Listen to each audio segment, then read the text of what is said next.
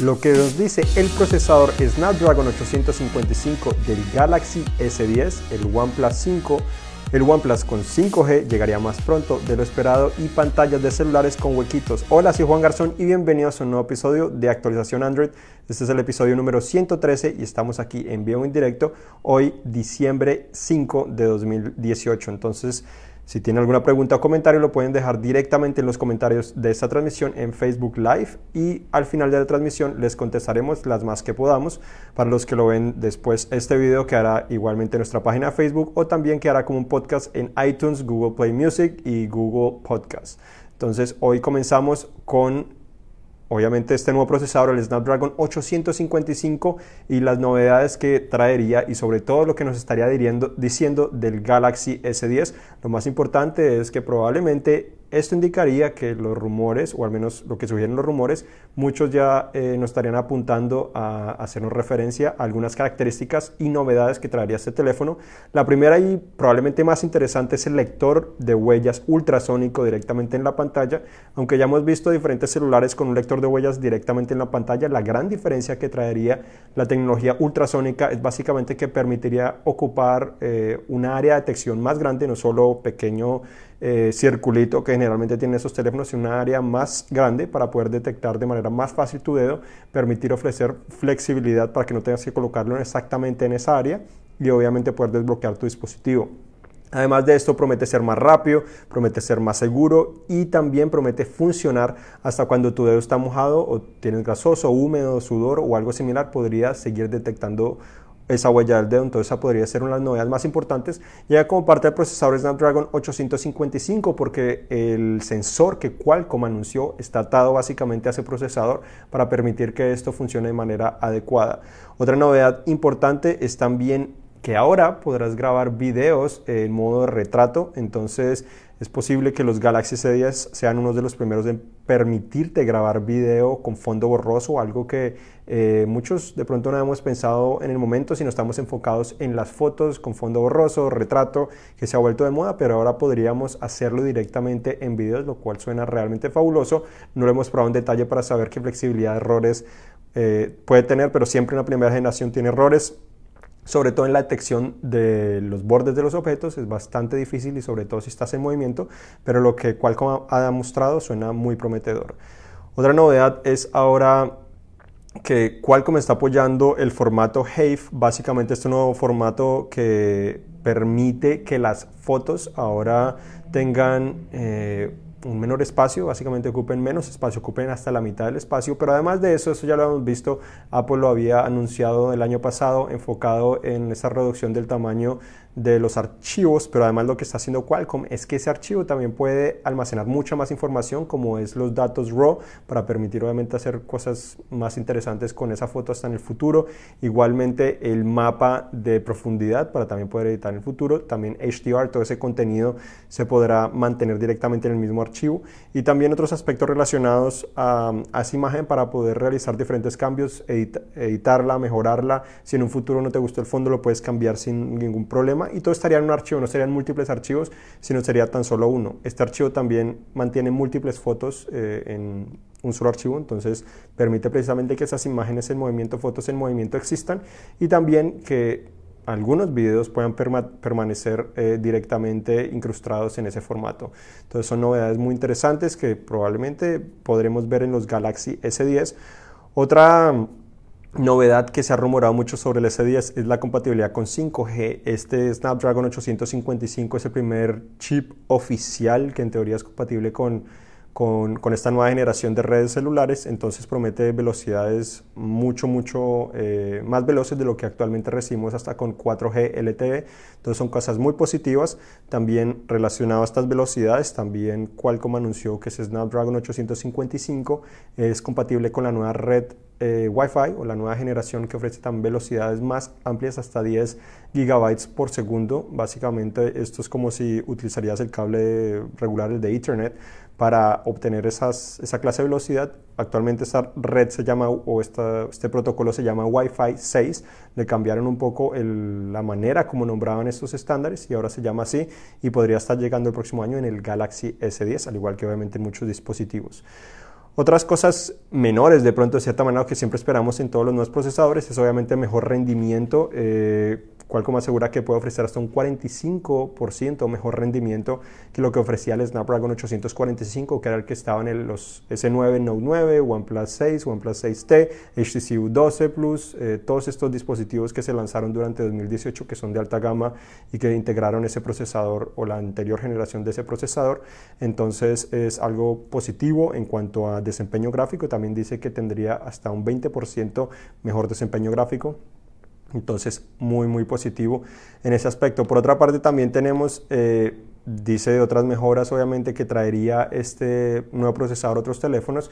No significa que todos los teléfonos tienen que integrar todas estas novedades solo por el procesador. Los fabricantes pueden decir si activarlo o no, porque a pesar de que esto es eh, el hardware, la base para que funcione adecuadamente, muchas funciones de los teléfonos, obviamente también los los fabricantes tienen que desarrollar software que permita que eso funcione de manera adecuada. Hay drivers también involucrados para que, por ejemplo, se pueda comunicar a la cámara eh, y funcione adecuadamente o le pueda sacar provecho a eso.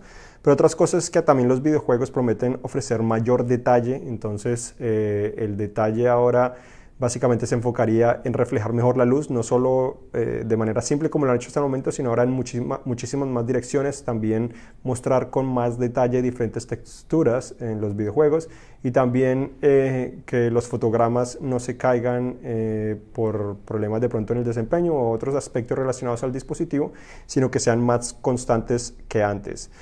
Eh, también relacionado a eso, pues la realidad virtual sigue presente. También prometen algunas mejoras. Ahora podría ofrecer una calidad de 8K hasta 120 fotogramas por segundo. Entonces esto sería un poco más inmersivo. La reproducción de video también ofrecería con HDR10 Plus. Entonces ofrecería mejores colores y además de eso también prometería reducir un poco el consumo de batería ofreciendo eh, no tiene necesidad de gastar tanta batería para reproducir esos videos, tampoco para capturar gracias a esos nuevos archivos, igual que el tomar fotos. Por otra parte, también tenemos, eh, tenemos también más realidad, eh, más inteligencia artificial de cierta manera integrada en el, en el, procesador.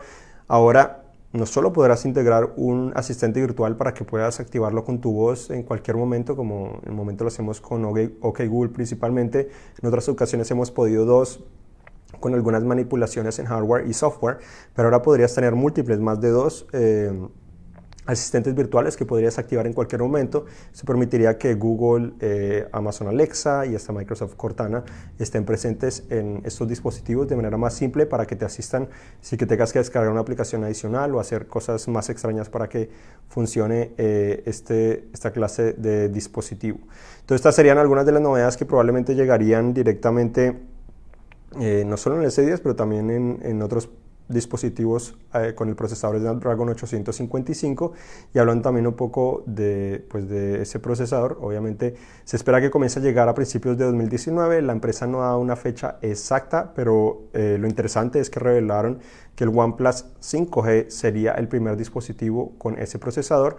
No se vendería en Estados Unidos, llegaría a Europa principalmente, sería el primer teléfono 5G en Europa probablemente, como decimos, a principios del próximo año, pero no sabemos exactamente cuándo, de pronto febrero o marzo eh, estaría disponible de cierta manera y no sabemos más detalles, entonces tan solo manténgase al tanto, que obviamente vamos a intentar eh, traerles todos esos detalles al respecto de de ese dispositivo.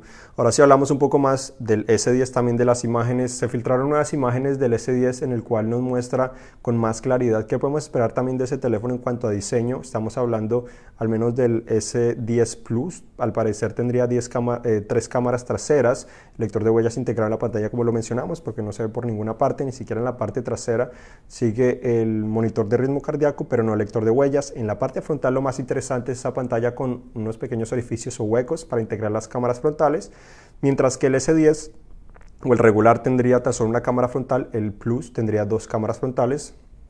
Este orificio permitiría que la pantalla se extendiera más por la parte frontal del dispositivo, mientras que mantiene eh, obviamente las cámaras frontales y ofrece una mejor experiencia que lo que hemos visto con las cejas. Entonces, me parece ser que esta es una mejor implementación comparado a las cejas o noches que hemos visto en muchos teléfonos y será interesante comenzar a ver estos dispositivos. Algo interesante de las imágenes también es que nos muestran que el teléfono mantendría el conector de audífonos tradicional, algo que los rumores y hasta yo decía que yo creo que lo iban a quitar porque ya eh, probablemente no tenía, pues tenía sentido, pero viendo las tendencias probablemente lo iban a quitar, pero según estas imágenes al menos seguiría presente allí, entonces algo interesante. Y también la parte trasera ahora tendría un color gradiente, eh, como lo que hemos visto en teléfonos de Huawei, también lo presentó Samsung eh, con una versión o unas versiones especiales en China de los S9, entonces se ven bastante atractivos. Y bueno, no sabemos más detalles al respecto, hay muchos rumores, tenemos en nuestra página web eh, una página dedicada a los principales rumores para que puedan ir conociendo este dispositivo. Pero hablando también de esas pantallas con orificios, también eh, tenemos que el Galaxy A8S ese sería el primer teléfono de Samsung con esa clase de orificio, tan solo tendría uno, probablemente como lo tendría el S10. Este se presentaría en pocos días, se presentaría, si no me equivoco, el 12 de este mes o el 10 de este mes. Entonces faltan tan solo pocos días. También tenemos eh, el Huawei Nova 4, es otro teléfono que integraría esto, se presentaría también cerca de la misma fecha, el 17, si no me equivoco, entonces tendría un orificio en la parte frontal, tres cámaras traseras, en la parte trasera se parece mucho al Huawei P20 Pro en el sentido que tiene las tres cámaras traseras, pero tiene un lector de huellas allí en la parte trasera y la parte frontal pues tendría biseles muy pequeños y ese orificio con básicamente la cámara integrada directamente en la pantalla para permitir también extender eh, esa pantalla más como lo que hemos visto en otros dispositivos. Y también otro teléfono que se espera con esa misma característica es el Honor View 20 que se presentaría en París el 22 de eh, enero del próximo año. Tendría las mismas características, tan solo un orificio, una doble cámara frontal como se espera en el S9 Plus. No se sabe si en sí nos darán una muestra o tan solo hasta París. Y por cierto, también hasta Lenovo está planeando un teléfono con esta característica. Este sería el Z5S que estarían presentando esta semana también en China. Eh, no hay muchas imágenes. Lenovo no llega realmente con teléfonos a Estados Unidos ni a esta parte del mundo. Entonces no se conoce mucho al respecto. En cuanto a otras noticias, tenemos también Xiaomi. Eh, Xiaomi tendrá también un teléfono con una cámara de 48 megapíxeles, algo que no hemos visto hasta el momento, al menos recientemente. Tenemos también Nokia presentaría. Ay, ya, qué pena. Ah, Nokia presentó el Nokia 8.1, que es básicamente la misma versión del Nokia X7 que presentaron en China por cerca de 400 euros aproximadamente. Tendría un procesador de gama media, el Snapdragon 710. Em, ejecutaría Android Pie, tendría una pantalla 6.2 pulgadas resolución Full HD. Xiaomi también habilitó Android Pie Beta, al menos para el Mi A1. El primer teléfono de Samsung con una ceja o notch, al parecer sería el Galaxy M20, a pesar de que en los S10 no veremos esa ceja, al parecer estaría llegando en otros dispositivos. También Samsung mostró un prototipo de su teléfono 5G con un diseño bastante extraño en el cual el bisel superior no es totalmente simétrico, sino tan solo eh, tiene una entrada de cierta manera donde podrían ir las cámaras frontales del S10 Plus. obviamente esto es un prototipo, no está revelando más detalle, pero es algo para tener en cuenta. Samsung también patentó lo que es un teléfono sin biseles, básicamente pura pantalla. La versión beta de Android Pie también comenzó a llegar al Galaxy Note 9 en Estados Unidos, India y Alemania y al parecer pues hubo un reporte que Google Hangouts estaría llegando a su fin, pero después Google dijo que en realidad no va a llegar a su fin, sino tan solo eh, va a tener un cambio de nombre y de estrategia en el cual los usuarios que están utilizando Hangouts actualmente, que llaman Classic, eh, se estarían dirigiendo a Hangouts Chat para chatear y Hangouts Meet para hacer videollamadas. Eh, entonces, eh, falta esperar si eso es cierto o no. Supuestamente podría suceder en el próximo año o el 2020 aproximadamente.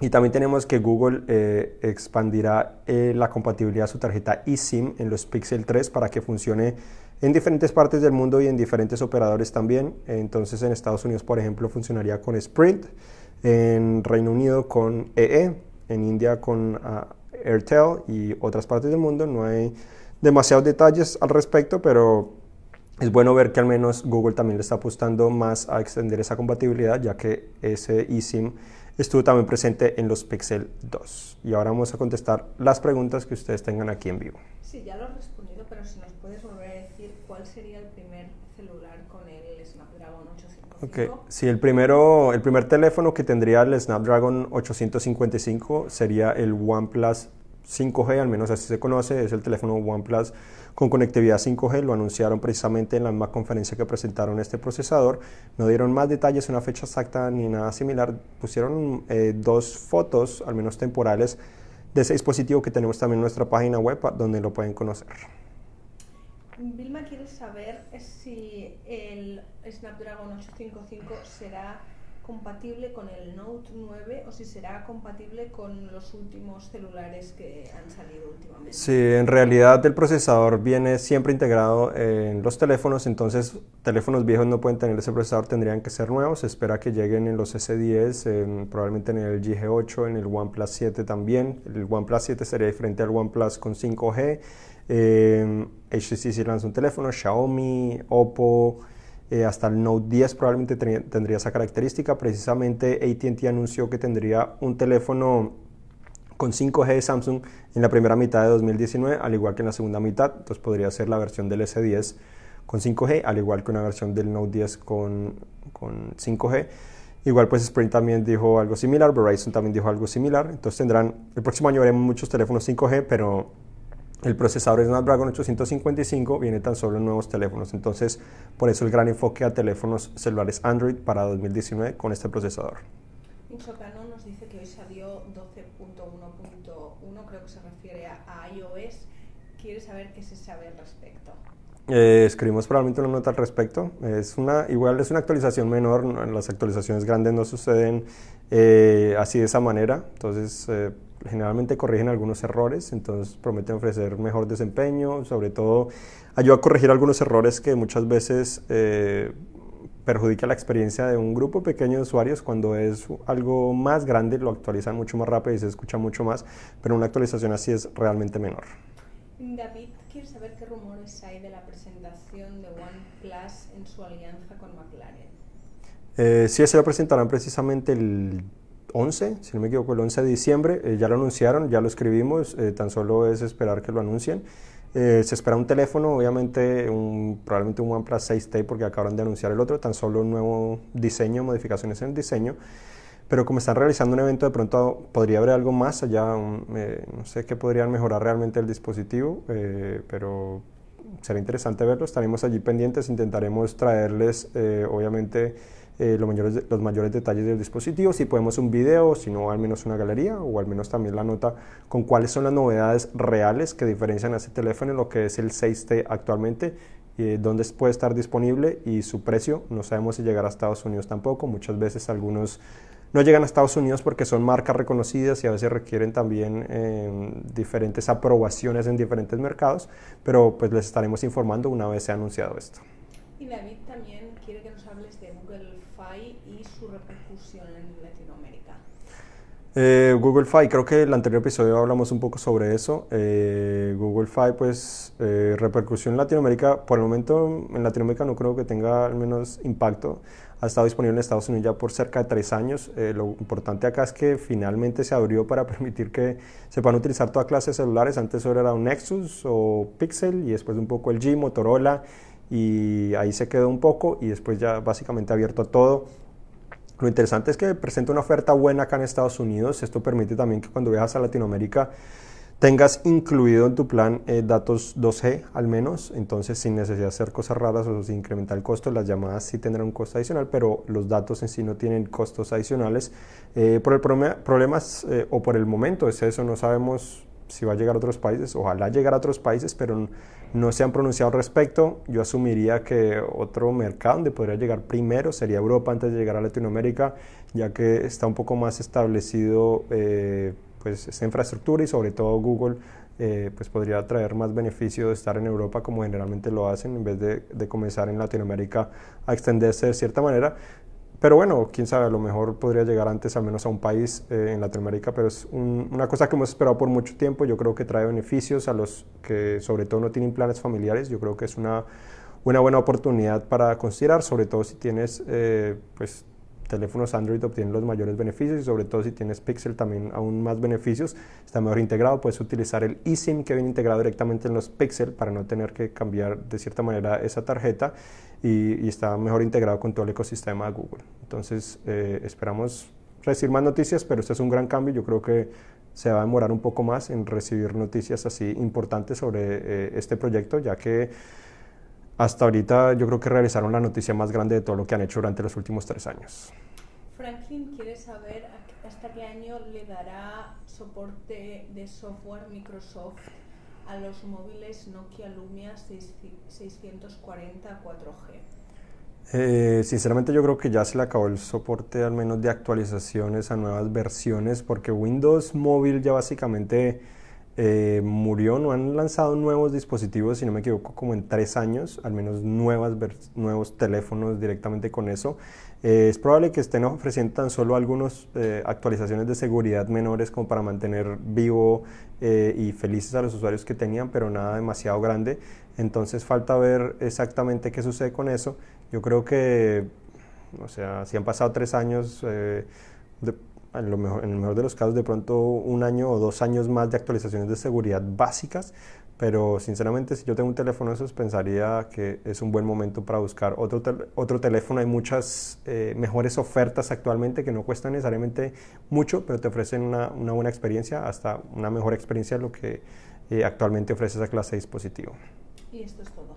Bueno, muchas gracias por acompañarnos. Recuerden que esto fue actualización Android número 113.